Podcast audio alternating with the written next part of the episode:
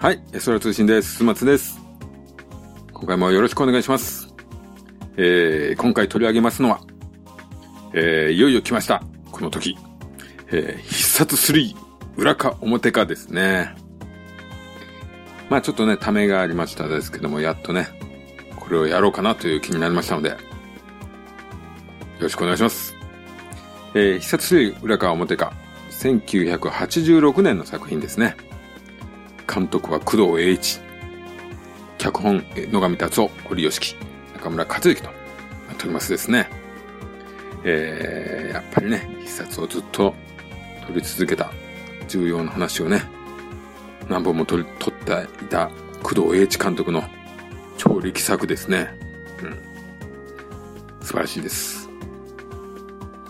当時ね、本当にこう、マンネリ化してて、えゆるいね、ゆるいシリーズになってて。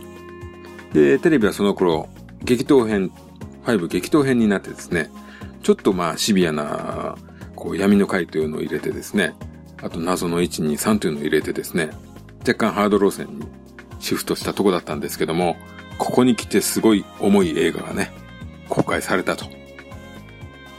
まああのね、前作であるですね、必殺ブラウン館の怪物たちがね、これがまたどえらい作品だったわけですね。まあ話題性はね、山ほどあったんでしょうけどもね、むちゃくちゃやってたんでね、バラエティ番組のようでした。まあその反動でですね、今作はとてもハードで暗い映画になってますね。まあでも多くのね、ファンの方は、古くからのファンの方はね、大歓迎だったんじゃないでしょうかと。うん。えー、出演者ですけども、ご存知中村門道藤田誠さん、何でも屋のかよ、鮎川泉さん、梶屋の正、村上弘明さん、組ひも屋の龍、京本正樹さん、一、石場敏夫さん、三、笑福亭鶴瓶さん、そして秀、えー、帰ってきた秀、三田村邦彦さん。で、ゲストにですね、今回は松坂慶子さん、イブマサトさん、成田幹夫さんと、いう夫人ですね。で、キャッチコピーなんですけども、えー、人が人を殺す。だが今は、金が人を殺すと。こういうキャッチコピーでした。まあ時代的にはですね、日本がこう、バブルに向かってまっしぐらだった頃ですね。まあ樹里線とかそういうのはこの2年後ぐらいですかね。まあでもそういうね、世の中の空気を読み取って作ったんでしょうな。うん。まあストーリーはですね、えー、ある両替商、マスヤと、成田幹夫さん演じるマスヤですね。まあ、それをですね、ゆすってたモンドのね、同心仲間、清原というのがおりまして、えー、川谷拓三さんが演じております、清原。まあ、その人がですね、殺されると。で、清原の奥さん、これ松坂慶子さんを扮するおこうというね、役なんですけども、そのおこうがですね、両替商組合のこう、ボスですね。今回の大ボスですね、正子屋、イブ正藤さんをね、問い詰めてね、その結果ね、あの、旦那さんを殺されたことを知るんですね。でもですね、おこうはですね、逆にこう、正子屋にですね、両替商に戻るようにですね、誘われるんですね。まあ、そもそもおこうはですね、この両替商グループの、え、娘と、うん、だったわけですね。はい。で、またですね、あの、セントリツのね、モンドの、えー、家族ですね、セントリツの知人のね、利息の取り立てをですね、モンドが頼まれてですね、マスヤのところに行くんですね。でもね、マスヤはですね、そんなことビビるどころかですね、清原殺しをやったことをですね、ほのめかしてですね、逆にモンドをね、追い払うんですね、その場から。うん。で、またね、そんな折ですけども、マスヤで仕事をしてた彦松。え、岸辺一徳さんですね。うんまあ、岸辺一徳さんもこのね、ちょっと後にこう、死の峠ですか。あれでね、一気にアカデミー賞に絡むような人になっちゃったんですけどもね、その前のこういう作品ではまあ、ちょっと小さめの役もやってますね。えー、その、マスヤで仕事をしてた、その岸辺一徳さん演じる彦松がですね、仕事でお金の計算を間違えてしまうと。そこであの、クビになってしまうと。で、もうね、まあ、せやこう、大きな失敗をした人っていうのはね、もう世の中の、そういう仕事ではね、再就職は難しいと。で、この一家は心中してしまうんですね。うん、で、この家族と知り合いだった、えー、鍛冶屋のマサはですね、ちょっとその、お墓を作るね、金をね、ちょっとマサやから、踏んだくって来てほしいとモンドに頼むわけですわ。で、再びこのマセアはです、をですね、モンドが訪れるんですけども、そこの前にですね、えー、マサゴヤが現れてですね、こう、自らのね、持っている金を操る力をですね、アピールしてですね、モンドを脅かすわけですわ。で、モンドはですね、その時に、あの清原殺しの件でね、マサゴヤさんの弱みを持ってますよっていうことをですね、こう逆に伝えると。もうこの辺からですね、もうモンドはちょっと意地になってるんですね。その、マスヤとマサゴヤのね、嫌な感じに対してこう、すごく意地になっていくわけですわ。で、その後ね、夜道にマスヤの近くたちから命を狙われるんですね、モンドは。うん、またそんなおじにですね、モンドは街で一人の若い娘と出会うと。まあちょっとね、チャラい、チャラい娘なんですけども、そこでちょっとモンドはですね、火遊びしちゃうわけですね。で、実はこの娘はつつもたせと。うん。で、この娘がですね、町の五重塔のようなね、ところの、すごい高いところの屋根でですね、こう、モンドにもて遊ばれたみたいなことをね、大勢の目の前でこう、叫ぶわけですわ。大声で。で、その町の人たちがね、それを見てる中でですね、飛び降りて死んでしまうんですね。これは実は殺されたんですけども、後ろからこう押されて。でね、この死に様がね、すごい怖いんですわ。こう娘が落ちた瞬間にこう血の海が広がるんですよね。これはなかなかテレビではできなかった表現じゃないでしょうか。で、この一件がありまして、モンドはですね、表ね、仕事の立場がね、やばくなってくるんですね。で、上司からね、切腹を勧められたりもしちゃうわけですわ。うん。まあ、そんな時なんですけども、あの、両替商組合の娘としてね、今は店を受け継いだおこうがですね、モンドにこう、手を引くようにね、忠告するんですけども、まあ、モンドはね、もう一歩も引かないと。本当に意地になってると。この辺がね、本当にモンドらしくないんですけどね。うん。まあそこからですね、こう一気にこうラストのね、悪の金持ち軍団対仕事人軍団にね、向かって話はこう突き進んでいくわけですね。うん。まあまあそこからはね、まあ大バトルと。そういう感じなんですけども。で、今回ね、これ見直したんですけども、まああらはね、あれはまあ、なくもないと。それはまああるんですけども、それでもやっぱいい映画ですね。いいですね。もうね、絵が澄んでてね、綺麗なんですよ。で、一つ一つのシーンはね、すごく丹念に撮影されてるなっていう感じがするんですね。なんかね、静かでもあるわけないのに、こう、すごい静けさを感じるような映画というか、寒々しさもあったりとか。これはね、本当に魅力的ですね。そしてね、それが本当にこう、必殺らしいんですよね、絵がね。こう、ずっとね、ほんと仕置き人とかからずっと必殺を取ってきた人なんで、もうね、必殺なんですよ、どの絵も。で、豪雨のシーンとかね、すごくいいですね。そしてラストの大バトルですか。非常にいいです。あと、やはり引いた絵がいいですね。あの、今回はですね、モンドのこう孤独感というのがすごく描かれてるんですけども、すごく効いてますね、そこが。うん、で、このお話の方もですね、今回すごくモンドにフォーカスしてるんですよ。まあ、そういう意味でね、軸がブレてない部分はすごくありますね。うんまあ、当時ね、テレビの CM とかね、その辺ではすごくヒデの復活をね、盛り上げてたんですね。でもね、これ実際見てみると、こう、ヒデもね、モンドのストーリーのこう、添え物な感じがありますよね。で、当時放送中の仕事人メンバーなんてこう、もっとね、こう目立たないんですよ。本当皆さんテレビ見ている前提というかですね。もう皆さんこの人たち知ってますよね。うん、知ってますね。OK 感じでですね。本当今回ね、その辺いちいち紹介ないですよ。はい。ただね、これ個人的には本当にすごくいいことだなと。悪くないなと思いますね。あのー、こう日常のね、仕事人仲間でじゃれ合ってるようなシーンがね、ないんですよね、あんまりね。なのに、こう、モンドが本当のピンチの時にはですね、こう、黙って駆けつけるような感じなんですよね、展開が。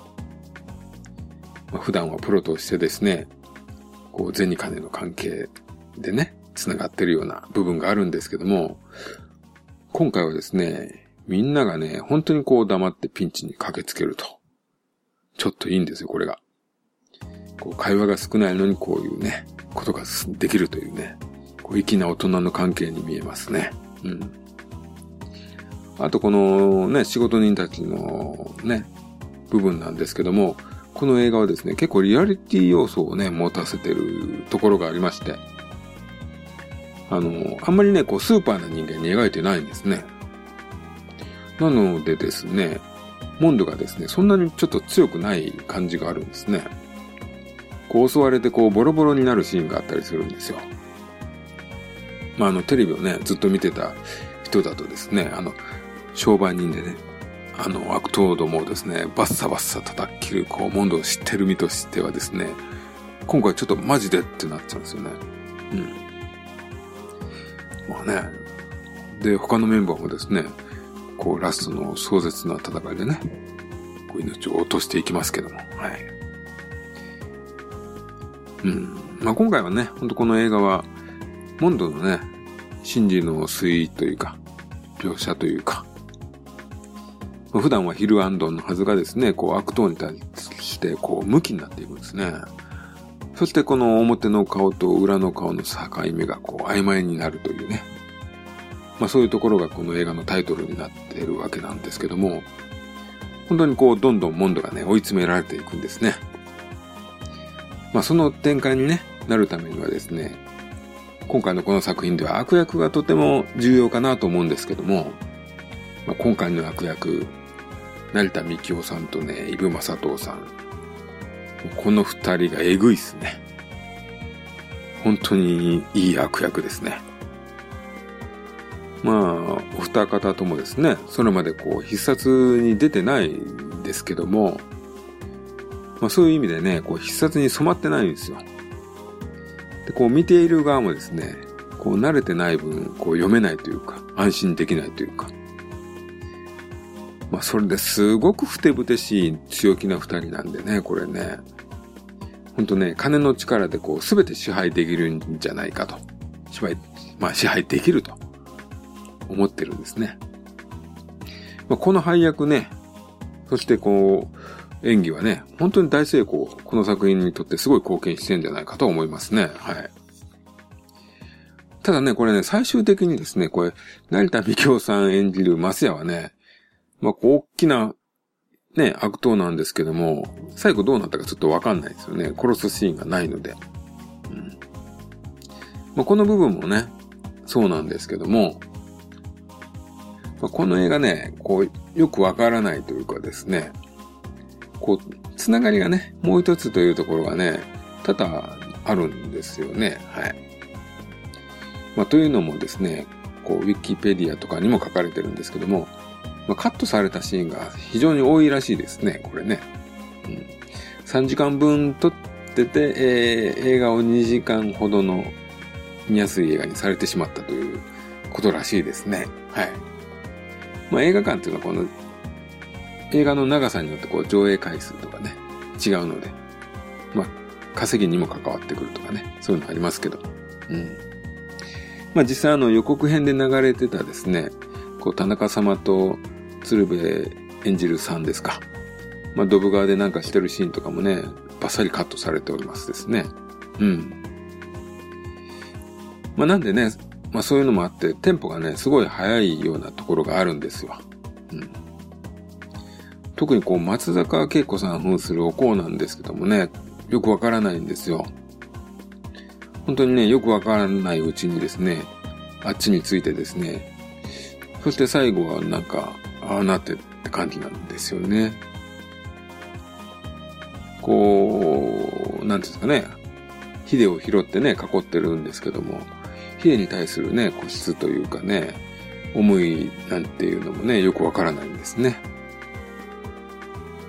そしてこの映画のね、あのラストにつながる描写がね、うん、説明がない分ちょっとよくわかんないですよね。うん。まあこれね、キャスティングでね、今回一番の目玉だったろうにね、なんでこんなことになったんだかなとはちょっと思いますね。はい。またですね、あの、ヒデがね、ヒデの彼女がこう、悪党にね、利用されて、モンドを騙すつつもたせになるわけなんですけども、ヒデとね、その彼女との関係がね、あんまり描かれてないんですよ。後で急にそういうセリフが出てきてね、ええー、みたいな。うん。もうほんとね、その娘がですね、ただのバカっぽい娘にしか見えなかったんですね。はい。なんでね、これヒデ、ヒデってこんな女がタイプだったの？みたいなね、ちょっとがっかりするような感じがね、なくもないですね。はい。ただね、ヒデはね、あの、まっしぐらの時もね、なんかそんないい女でもないってわけのね、そういう女性を好きになってたんでね。若紫と言いますかね。はい。まあ、ルックスは可愛かったんですけどね。はい。まあ、それはいいですね。はい。でね、まあ、仕事人のね、面々のね、最初は多分もっとシーンがあったんでしょうね。本当にあっさりしてますからね。まあ、この当時放送中だった仕事人5のね、メンバーです。激闘編のメンバーですけどもね。うん。マサ、リュウ、イチ、サン、そしてカヨですか。で、そこにヒデがお祭り的に復帰と。うん。まあでも、でも本当にね、これ、ただ本当にさらっと出るだけですね。まあヒデはね、おこうと絡みますけども、その他のメンバーに関しては、ストーリーにね、関わってはなくもないですけどもね。特にその人である必要性とかはね、ないような関わり方ですね。なんでね、このラストの大バトルで、まあ、殉職者が出るんですけども、まあ普通にね、殺し屋が多勢に無勢で死んでいくと。ほんとそんな死に方ですね。うん。これがね、厳しい現実というか、リアリティですね。まあリアルを前にしてしまうとですね、まあ組紐屋の竜の殺し技なんちゅうのはですね、まあ非現実極まりないと。なんでこの映画の中では本当役に立たないですよね。うん、寂しい、残念ですけども。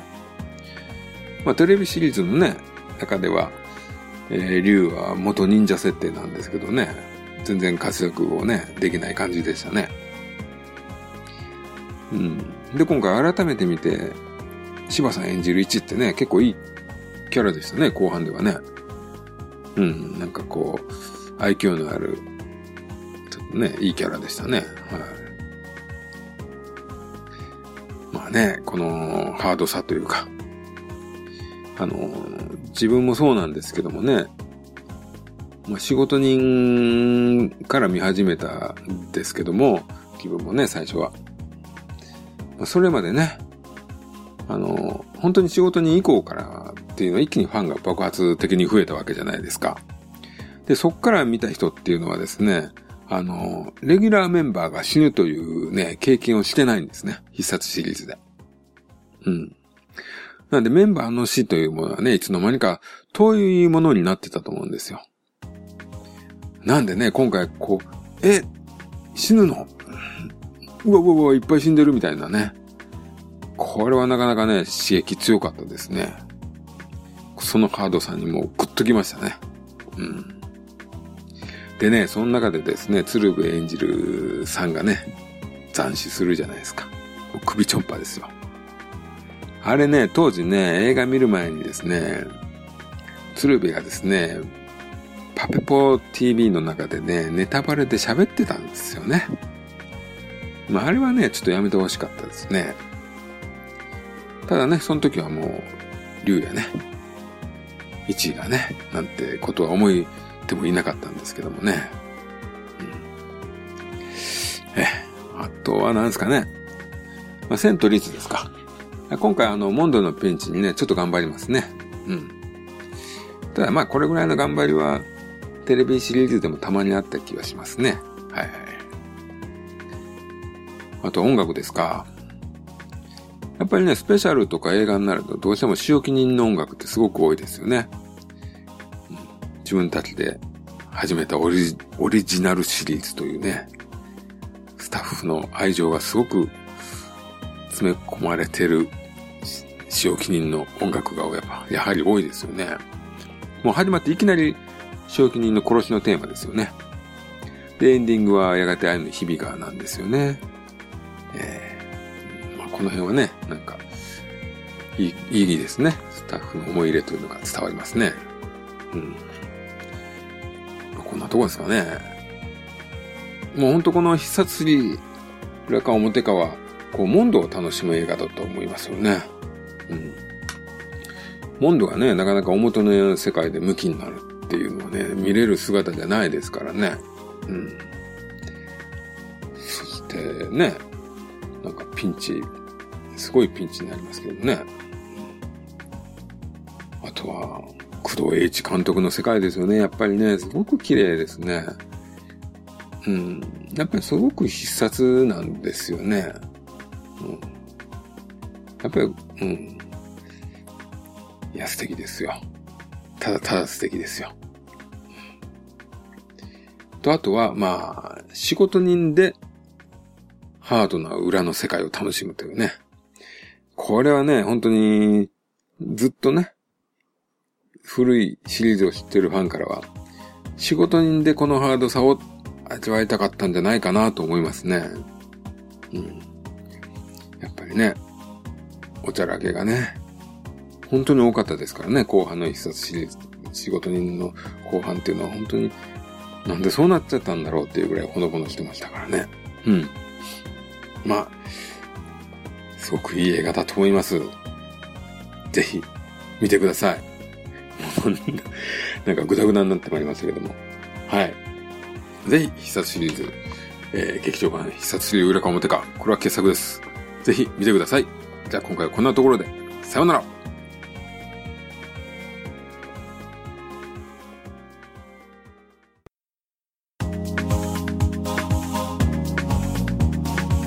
空通信ではお便りをお待ちしております。ツイッターハッシュタグエソラ通信。その他シーサーブログのコメント欄 G メールの方でもお待ちしております。お気軽に感想ご意見をお寄せください。